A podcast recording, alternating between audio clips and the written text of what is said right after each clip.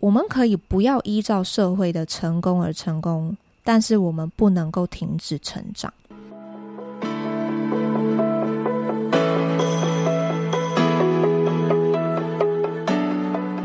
Hello，大家好，我是 Leslie，欢迎收听今天的节目。今天想跟大家聊一下 Me Too 事件。最近已经爆出好多个艺人呐，然后政治人物啊、公众人物都有这种丑闻连环爆。然后前几天也是跟美国的朋友在聊天，然后也是讲到了这个讯息，那代表这个新闻真的已经传到海外去了。然后他就问了我一个问题，他说：“我会觉得这个就是刚好我们其实是在聊那个直播影片啦，就是黄子佼嘛，他不是。”这个事情爆发了，他就这个有开一个直播，然后是三段的视频，虽然现在好像已经删掉了，但是其实 YouTube 其实还是找得到。然后他就问我说：“我觉得他的形象保留得住吗？”在看完了这个影片之后，我觉得这是一个蛮好的问题，也让我对于这整体的事件有不一样的这个思考。但是我先得说，就是我自己在，因为我自己是做业务销售的工作，所以我其实每天的日常也都几乎基本上是要跟客户相处。那么在跟客户相处的过程当中，的确也有发生过一些性骚扰的事件，就是会让我有一种不是很舒服的感觉。不管是对话上啊，甚至一些很微小的这种肢体接触，所以我觉得真的，不管是男生或是女生，我们自己的真的都要有那一把尺，就是懂得怎么样保护好自己，怎么样照顾自己，要把那个底线设定好。虽然从小到大没有人教过我们啊，对不对？以前小的时候只有教过说这个不可以跟陌生人回家。但是你长大了，你会自己有想要追求的东西。有的时候眼下的那个很容易被迷惑，我我觉得是这样。只要是做出伤害到别人的行为，不管是文字，甚至是肢体接触，有实际的举动，其实这些真的都是错误的。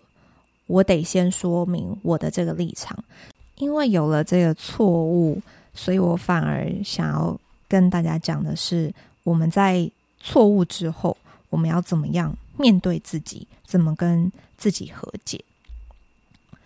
我觉得是这样子。他在这个视频里面，其实他一开始他就说他在思考怎么样面对这一切。然后，当然他道歉嘛，然后他也觉得他很抱歉，他辜负了很多人的信任跟期待，他自己也是很坐立难安，很过意不去，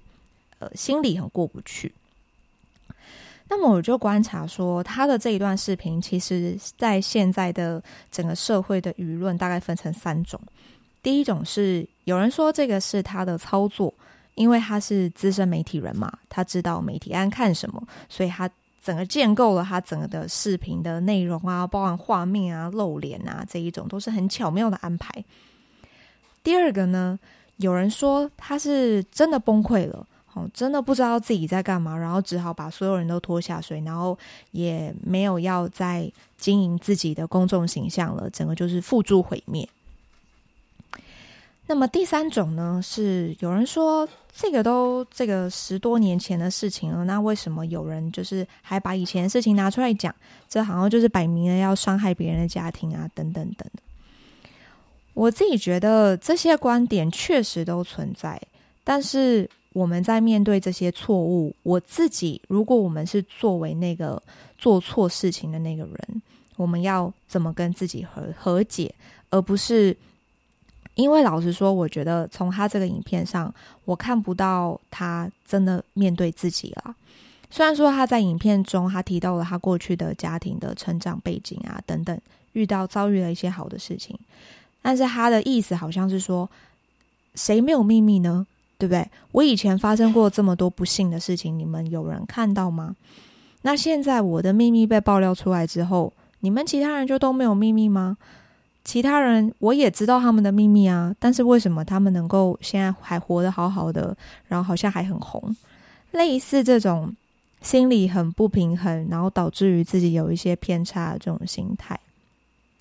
我自己是觉得他有这种心态。是蛮合理的，也可以被理解，因为看起来他其实都没有好好的嗯接受自己的过去。我觉得这整段过程是这样子，就是当我们今天犯了一个错误，我们其实如果我们可大概可以会有三种这个处理的状态啦。第一种就是很懊恼，我觉得我自己做错了，但是我的那个思考模式就一直停留在过去。哦，我觉得我应该怎么样怎么样，哦，我不应该怎么样怎么样的，这就是懊恼。第二个就是我觉得。也还好吧，我做这个错，我也没怎么样啊，我又不是，我也没杀人啊，我也没放火啊，这种东西还好而已吧。这又是另外一种面对的这个处理方式，就好像是天平的两端，一端是叫做懊恼，另外一端是叫做这个轻轻放下，轻易放下。但是其实我们在面对自己做错事情的时候，其实应该要取得一个中间值，叫做坦诚面对。因为当你真的坦诚的面对，然后接受我自己确实就是做出一个这么不正确、这么错误的行为的时候，你才能够真的发自内心的道歉，然后呢，发自内心的想要去作为弥补，而不是说我因为过去做错了一些事情，然后呢，我往其他的地方弥补。比如说，他在视频里面，他其实就有讲到啊，他说他知道他自己过去做了很多很瞎的事情啊，可是他也做了很多好的事情，但是这个两个东西是可惜不能抵消掉。他讲了这句话，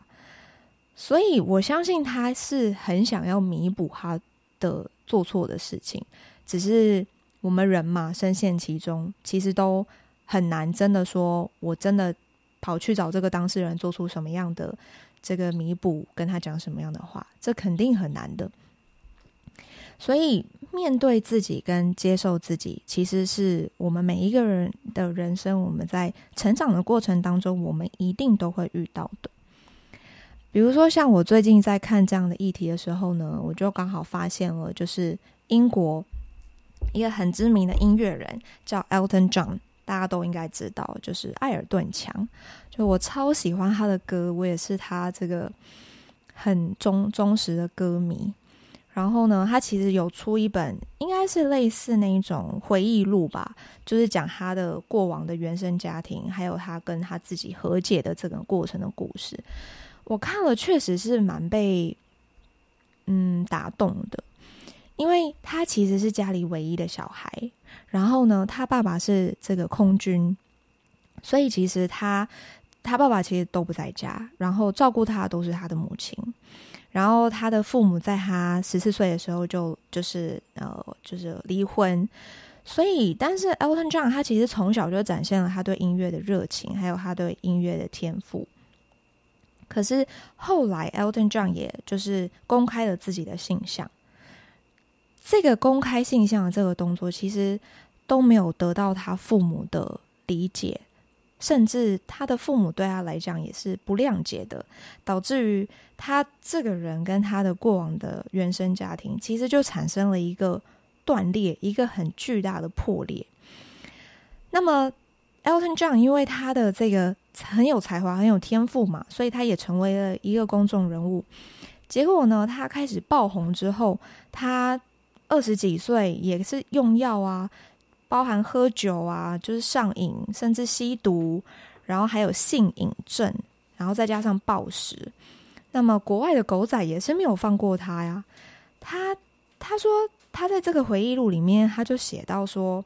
他其实一直用一种很很荒唐的各种的行为来填补他自己对于爱的渴望。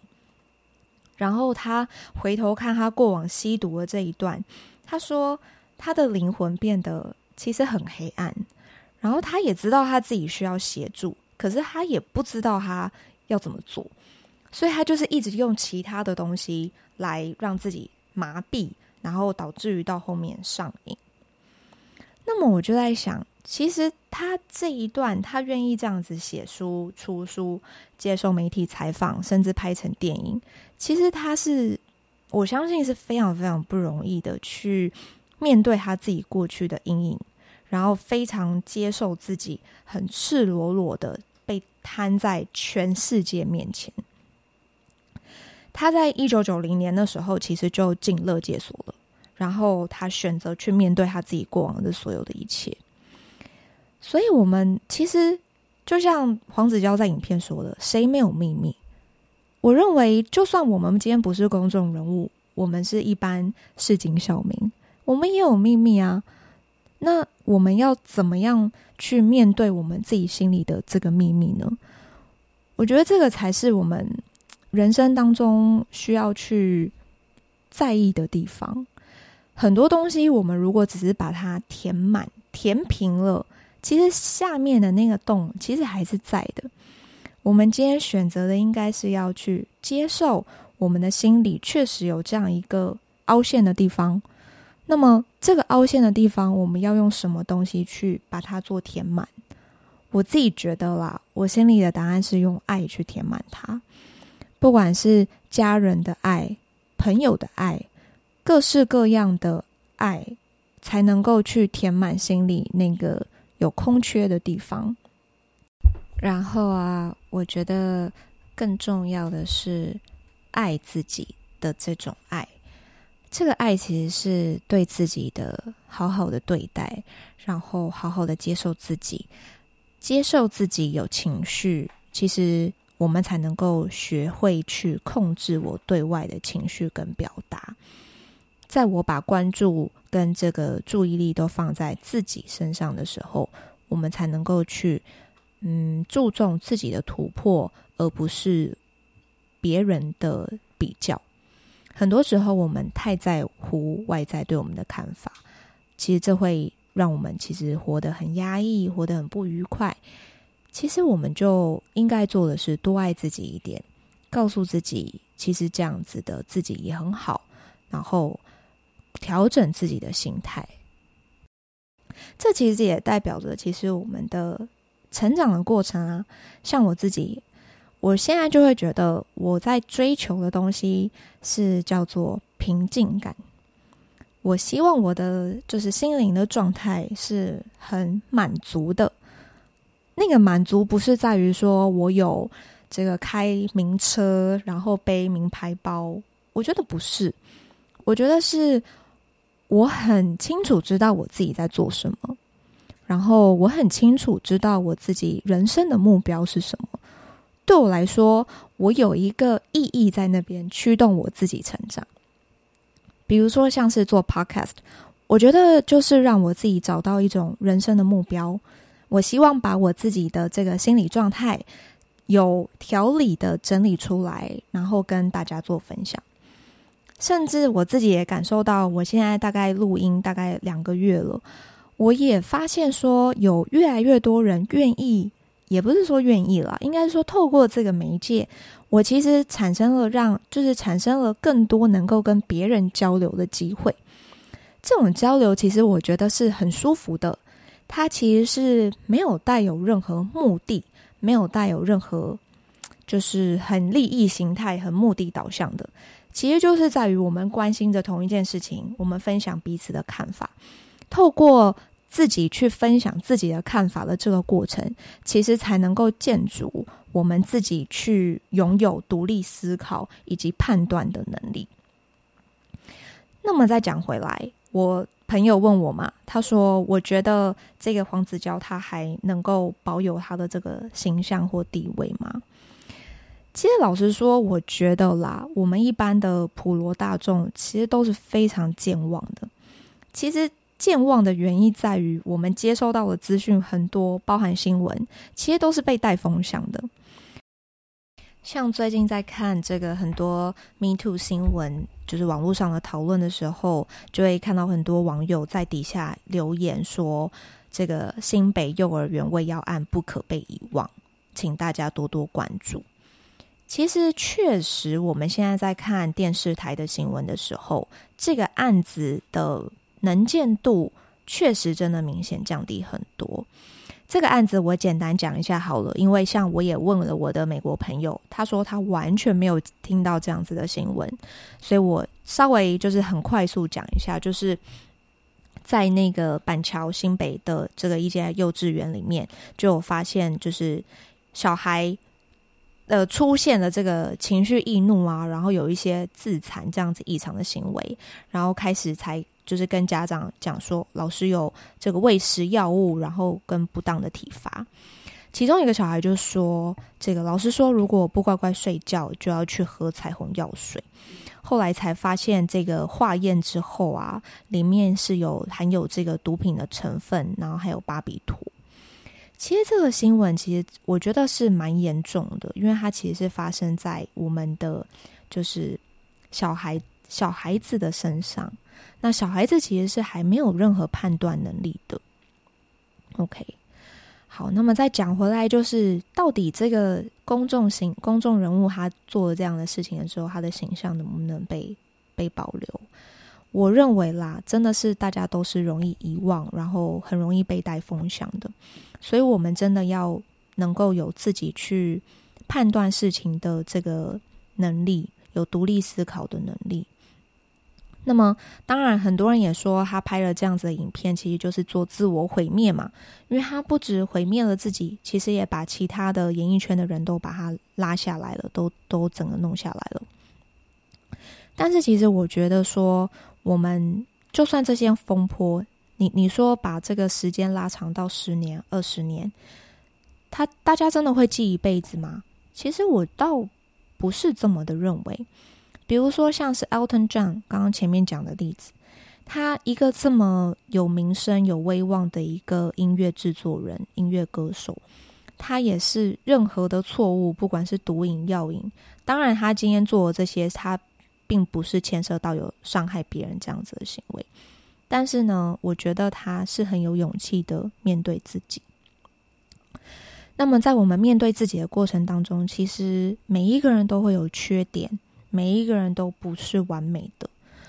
可是唯一不一样的，其实就是在于我们面对自己的心态。我今天面对我自己的时候，我可以选择改变我自己看待我自己的方式。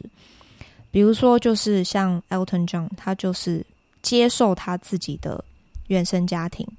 甚至他今天就是他的爸妈因为性向的关系跟他。断绝这个关系，然后整个家庭毁灭，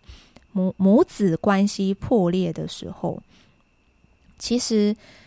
像他在书里面他就提到说，他妈妈走之前临终的时候呢，他跟他妈妈讲说，就是妈妈我爱你，但是呢，他妈妈回他说我也爱你，但是我不喜欢你。那 Elton John 他当下是很哭笑不得的。但是他回了他妈妈一句话，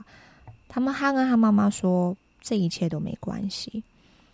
其实不管父母对你做出什么样的期待或要求，那个都是父母的问题，这个是父母的课题。但我们有能力要为我们自己的未来做选择，所以我们应该要做到为自己负责的这件事情。所以我们。不管是在面对任何事情的时候，我们其实都是要做到，就是叫做课题分离嘛。今天每一个人都有对别人的期待，但是我们其实缺少的是，那我们对自己的期待是什么呢？比如说，在我们现在日常的生活，一个礼拜有七天，七天里面有五天要上班，那下了班其实很累了，也不太会有。很多对自己的这种自我的思考，那么休假日呢，剩下两天，那两天里面要处理很多自己的事情、个人的杂事，打扫家里，还要陪陪家人。其实我们都把这些注意力跟焦点放在外部了。很多时候，我们如果能够好好的运用时间，好好的思考自己的人生，其实这个才是会能够让我们的。心里获得更平静、更满足的时候，我觉得在成长的过程当中，我我们都被教育要成功。小的时候要考试考好，然后考了一个不错的大学，再到不错的公司上班，领不错的薪水，等等等。这些其实都是我们社会框架给我们的成功。但我觉得我们可以不要成功啊，这个成功。的关键其实就在于我们定怎么我们怎么定义成功，对吧？如果我觉得我今天有一个就是很完美的家庭就是成功，那我就是成功的呀。所以我认为我们我们可以不要依照社会的成功而成功，但是我们不能够停止成长。这个停止成长的意思就是，我们一定要时时的调整自己的心态，而不要把所有的一切都怪给外在，怪给外在说，就是这个社会不公平，就是这个。因为我是公众人物，所以我就是会被别人放大检视。那社会就是不公平，人生就是很难。我觉得每一个人的人生都很难啦，不管是不是公众人物，即便我们只是一个市井小民，我们的人生也很难啊。每一个人的人生都有很多的烦恼，那关键点就是在于我们怎么去消化这件事情，跟我们有没有好好的爱自己。这个爱自己，就是接受自己的过去。接受自己的内在，然后呢，你先接受了之后，其实你才有能力把你剩下的这个宝贵的专注力放在未来。当你有了未来，你有了你想要努力的方向，你有了对于为自己好的这个意义感的时候，其实你才能够真的去建构你接下来做的每一个选择。因为每一个选择就会决定你成为什么样的人。谢谢你们收听到这里。那么今天的节目内容，关于纯粹就是关于我跟朋友之间的讨论，然后让我有了一些呃，这个对于这点这件事情的一些观点。如果你们喜欢我的节目，欢迎订阅，已经追踪我的 IG，我的 IG 账号是 L E S L E Y K 点 L I F E。我们下集再见，拜拜。